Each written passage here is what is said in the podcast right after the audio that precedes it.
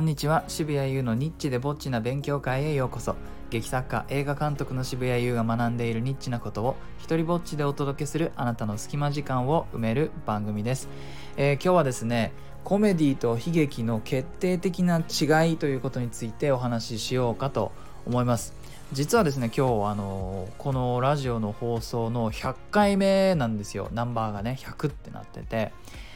でね100回目か。なんかちょっとじゃあそれに合わせて特別なことを話さなきゃかなとかって思ってるうちに自分の中で無駄にハードルが上がってでこう聞いてる人にしてみたら あの別に99も100も101も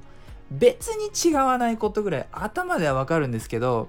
100回やってきたっていうこの自分の勝手なあの達成感と感動のせいでなんかスペシャルな内容にしたいみたいな気持ちが強くてですね。結局1時間半ぐらい悩んだ結果なんかその自分の100っていうのに見合う内容が思いつかず結局のところまあいつものようななんか自分のえーと、オタク的な文学的な気づきのことについて話そうみたいな風でね。初心に戻って落ち着いたみたいなところでね、えー、話そうかと思います、えー、コメディと悲劇の違い。まあ、コメディって並べたら普通トラジェディって言いたくなるんですけども日本人ってそのコメディ知っててもトラジェディってあんまり言わないなと思ったんでタイトルは、まあ、コメディと悲劇という風な言い方に、えー、しました。僕はですね、まあ、お笑いが大好きで、えー、しょっちゅうその執筆中でね疲れたなって思うとお笑いを見ては、うん、どうやってこう笑いって作ってるんだろうっていうのをこう考えるのが好きなんですね。特に今は鬼越トマホークのあの喧嘩を止めるネタ喧嘩を止めた止めに来た相手のことをこう罵倒するっていうしかも的確なねえー、怒り方をするっていうネタを見てはすごいなんてクオリティの高い怒り方なんだなんていう風にね思ってあの書いたりするんですよね。メモしたりするんですけど。というのはですねやっぱり物を書く以上やあの人を笑わせたい。映画にしても舞台にしても、まあ、観客を笑わせたいっていう思いがありますよね。でそういうニーズが発生、えー、するわけです。そうするとあの引き出しは多い方がいいからえー、そんなこともあって研究してるんですけどそれで常に常に学んでいることはいかに人を笑わせることが難しいかっていうことなんですよ。で今ちょっと新作のね、えー、台本を書き始めているんですけれどもまあねの難しい。これ自分は面白いと思うけれども不特定多数のね人たちが面白いかどうかとか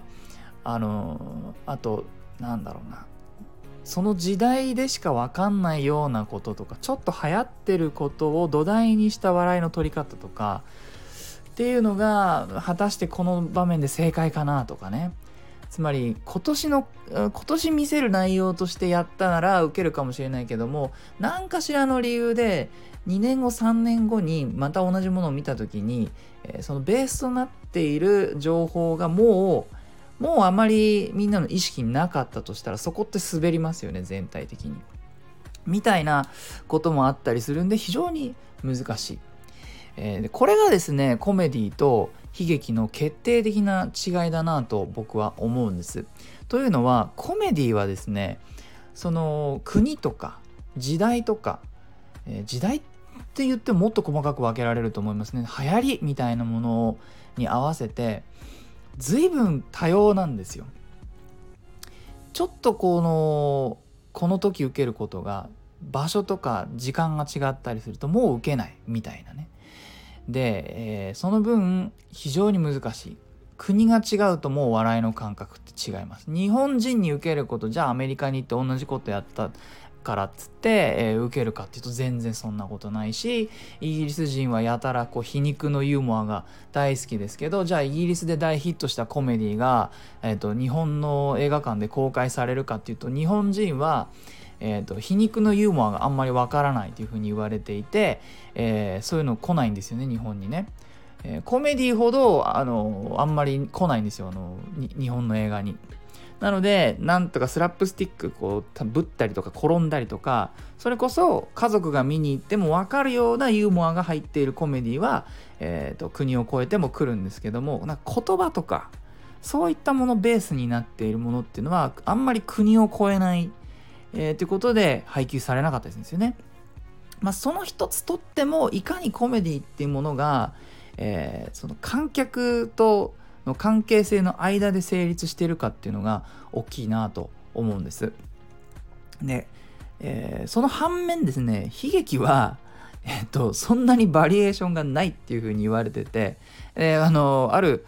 僕が大学院の頃行ったそのユーモアのセミナーっていうのがあって、えー、そこのね教授が一番最初に言ってましたね。コメディはもう本当にいくつもの種類があるし無限にあるけれども悲劇は基本的に一つしかないみたいなすっげえ雑なこと言ってて、まあ、その人はユーモアの研究家だからその悲劇に対してそこまで興味がなかったっていうのもあるんでしょうけどもすごい言い方が そんな言い方してて悲劇は基本的に一つしかなくてそれは人が死ぬことだみたいなことを言っててでもまあ歴史あの長い時間を生き抜いて名作とされている悲劇はまあでもそうですよね。あのじゃあシェイクスピアの作品にとっても悲劇と呼ばれているものは、まあ、主人公が何かの目的のために頑張るけれども、えー、それを達成したあたりで死んでしまうというふうなことが用意されているだから誰かの死っていうものは国を超えてまた時代を超えて悲しいこれはもうシンプルであのどこ行ったってこれは悲しんでもらえると。という意味で悲劇の方が簡単だっていうふうにその先生は言ってたんですよ。確かになと思うことはあります。なんならあの執筆のキャリアが長くなれば長くなるほどなんかまあ人が悲しいちょっとここで泣かせたいと思ったらやれやれることいくつかあってまあ、こうすればちょっと泣いてくれるだろうみたいなのやっぱあるんですよ。ところがねここで笑わせたいなって思うのを実現させようとするとまあ大変ですね。っていうのをねもう何年も経ってからあの先生の言ってたことはこういうことだっていうふうにね、えー、思うんですよ。またね面白かったのがねこのユーモアのセミナーの教授がですねあの僕が、まあ、いろんなねその大学と大学院行っていろんな教授のお話聞いていろんな人から学びましたけれどもこの世界中のコメディを研究しているユーモアのセミナーの教授が一番つまんなかった。これこの人が。であのなんかちょっと自覚もあったみたいで2回目だか3回目だかの授業の時にね本人が言ってました。あの僕らの空気を察知したのか何なのか。ちなみに僕はユーモアに詳しいけれどもだからといって私が面白いわけではないっていうふうに言っちゃってましたからね。それそれはでもそれはちょっと受けたそれはちょっと受けたんだけどもまああのあのクラスの中であの少しでも笑いが起きたのはその瞬間だけでしたね。っていうくらいやはりユーモアっていうのは研究したってできるようになるわけではないくらい難しい本当にねこの先生の持ってた資料とかめちゃくちゃ面白かったんですよ。えー、っと世界中の象に関するジョークを集めて一つのファイルにしててそれがね30ページとかあって象のジョークって何って感じでしょ？しかも世界中のみたいな。であの本当にねユーモアって国ごとなんだなっていうのが分かるのが